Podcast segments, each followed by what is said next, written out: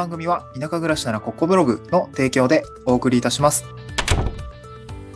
はい。おはようございます。東京から淡島に家族で移住して、ライターやブログ運営をしたり、古民家を直したりしている小場旦那です。今日のトークテーマは、ちょっと前回に引き続きですね、えー、クラウドワークスのプロフィールの書き方のポイントみたいな話をしたいなと思います。まあ、あの、僕自身がですね、プロフィールを書くときに気をつけていることと言ってもいいかもしれませんね。えっと、まあ、移住後に、まあ、裸一貫でこう、足も、えっ、と、移住してきて、あの、まあ、仕事どうしよう問題に、あの、今向き合っているわけなんですけれども、まあ、今自分が糸口をつかめている、まあ、収入のね、あの、糸口をつかめているのが、このライターというお仕事でございました。えー、ウェブライティングですね。まあでもなんか SEO 記事を書くこともあるんだけれど、なんか今んとこなんかホワイトペーパーを書くのになんかちょっと面白みを感じてですね、なんかホワイトペーパー特化型ライターみたいなのもちょっと狙ってはいるんですけど、まあそんな感じですね。まあ、まあオンライン上でこう、ウェブ、えっ、ー、と、ライティングの記事を受注をして、え記事を書いて納品をしていくみたいなですね、そんなお仕事がですね、今、実りつつあります。だいたい月5万、え、3万から5万円ですね。今、最高だと7万円ぐらいまで、え、副業で収入になっておりますので、まあ、これをもう少し、あの、なんかこう、スキルアップをしてですね、単価を上げたりとか、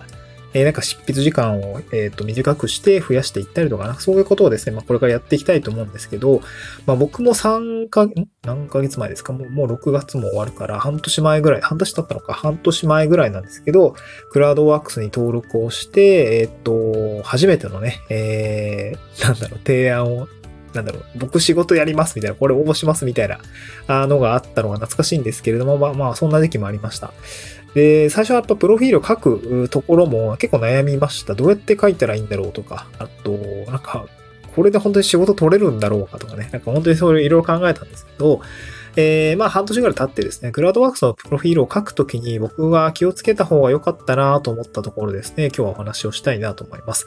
えー、一つ、三つあって、一つ目が実績が一番重要だよねっていうお話。二つ目が長すぎても読まれないよねっていうお話ですね。で、最後三つ目が発注者の不安を削る気持ちで書くのがポイントかなというところですね。うん。これ一つずつ解説をしていきたいなと思います。一つ目ですね、プロフィールを書くときのポイント。実績が一番重要だよねというお話ですね。はい。あのー、まあ、初心者の時にこう実績の話されると、いや、なんか僕でも実績ないですし、みたいな感じになるんでね、僕結構まあ耳痛かったんですけど、まあ、やっぱ、あのー、まあ、半年、まあ、その01をね、達成するのもすごい大変なんだけれども、やっぱ実績って一番重要なんだよな、っていう感じですかね。こうね、本当に、結構2ヶ月前とか、結構や、4月ぐらいかな、結構病んでいた時期があって、こうなんか人はこう何を言うかよりも、誰が言うかを重要視しているよねってことに、なんかちょっとね、壁をにぶち当たったことがあって、なんかツイッターとかもなんか SNS とかでもなんか実績がなかなかこう、なんていうのかな、こう、うまいように出なかったったりとか、こう結構発信で悩んだ時期があったんですよ。まあ別に今も悩んでるんですけど、そう、なんかこうね、何を言うかより、誰が言うかだよなーとか思いながらっていうのと、あと、何者でもない僕が、僕が何言っちゃってんの？みたいな、なんかそう、そう、誰が言う天然問題みたいな、なんかそういうところですよ。本当着直面をしていて、なんかめちゃくちゃね、こうネガティブな状態だったんですよね。うん。で、やっぱ実績を出さないと、何言ってんのって感じになるので、このライターがこうお仕事に募集するときにも、誰がこう募集してくるのかってすごく重要だと思うんですね。うん。何を言うかより誰が言うかっていうのはやっぱすごい重要なの、なんだろうなと思いました。うん。で、すなわちですね、どんな実績を持つ人物なのかっていうところを、まあ、プロフィールの中でもですね、伝えておく必要があるのかなと思いますね。まあ、そうしないと自分がね、声を上げた提案文というか、あオファーっていうのはですね、伝えたい言葉っていうのが全然相手に届かなくなります。ってか、なんか届、届くか決まるって感じですね。うん。で、具体的にさ、あの、どういう、まあ、実績が必要なのかっていうと、まあ、やっぱりその、まあ、あの、記事執筆の経験の、まず、有無ですよね。そう、SEO 記事書いたことがありますとか、えー、インタビューライティングしたことがありますとかね。なんかワードプレスに入稿したことがありますとか、こう、記事執筆の経験の有無っていうところがすごく重要なのかなと思いますね。やっぱやったことない人からオファーが来るよりも、やったことがある人にやってほしいと思うんで、さすがにね、あの不安だと思うから、うん、そういうところがまず必要なのかなと思いました。執筆の記事の経験の有無ですね。これが必要かなと思います。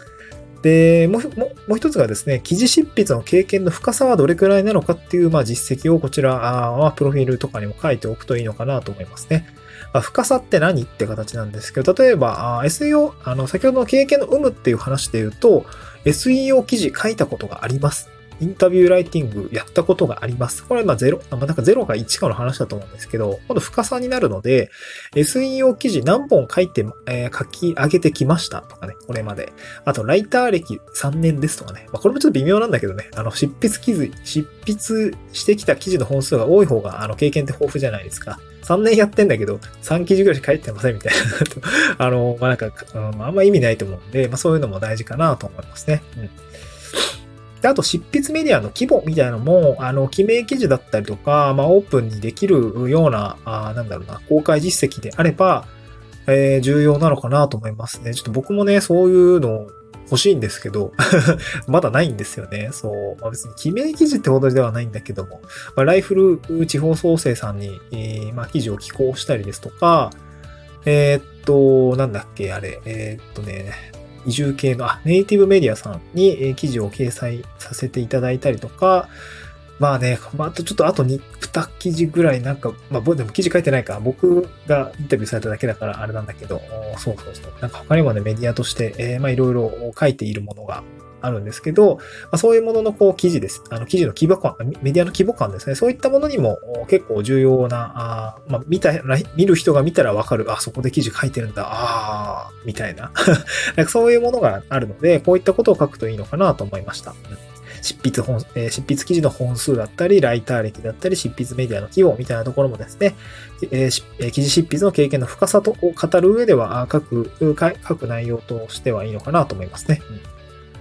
で、まあちょっと実績が一番重要って、これ実績の話すごい深掘りしちゃうんですけど、今日実績が一番重要だよっていうところのチャートはですね、その記事シップの経験の有無を書こうというのと、経験の深さっていうものを書こうというのと、最後ですね、えー、まあ実績といえばやっぱり記事記事執筆した内容ですね、ポートフォリオの記事を用意しておこうっていうことですね。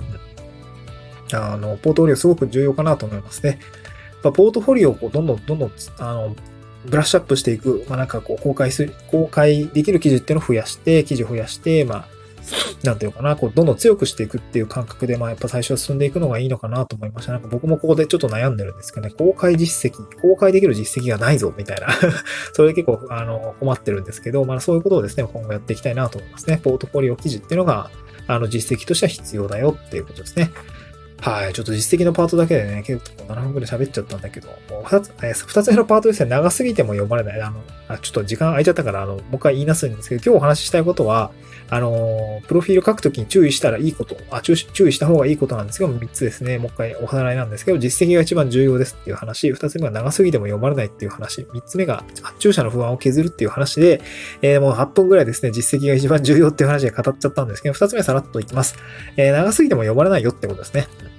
で、プロフィール文を記載するときは、簡潔にわかりやすく書くのがやっぱ重要だと思います。で、発注者は基本的には忙しいから、ライターさんに記事執筆を依頼するんだと思うんですよね。そう。だから仕事を募集すると、あの、たくさん、あの、応募も来ると思います。発注者さんに向けてたくさん通知が来て、たくさんの提案文が来ると思いますし、やっぱ応募してきた人人の提案文とかざっと見て、プロフィールざっと見ると思うんですよね。プロフィール読み込む時間とかないわけだと思うんで、やっぱ、その、ま、迷ったらね、多分、この人を取るか、この人を取るか、うんでな、二つ、二で悩んでる、だったら多分プロフィールしっかり読み込むと思うんだけど、50人いて、こっからさ、まずなんか、まず 3, 3人ぐらいに絞らないといけないってなった時にはさ、あんまり見ないわけだと思うんで、えー、なんか端的にわかりやすく、あの、書いてあげるってことが重要なのかなと思いますね。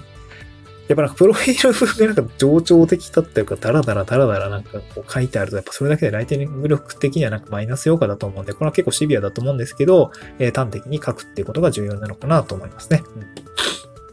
うん、で、最後3つ目ですね。発注者の不安を削る気持ちで書くべきだっていう形ですかね。発注者の不安を削るっていうことですね。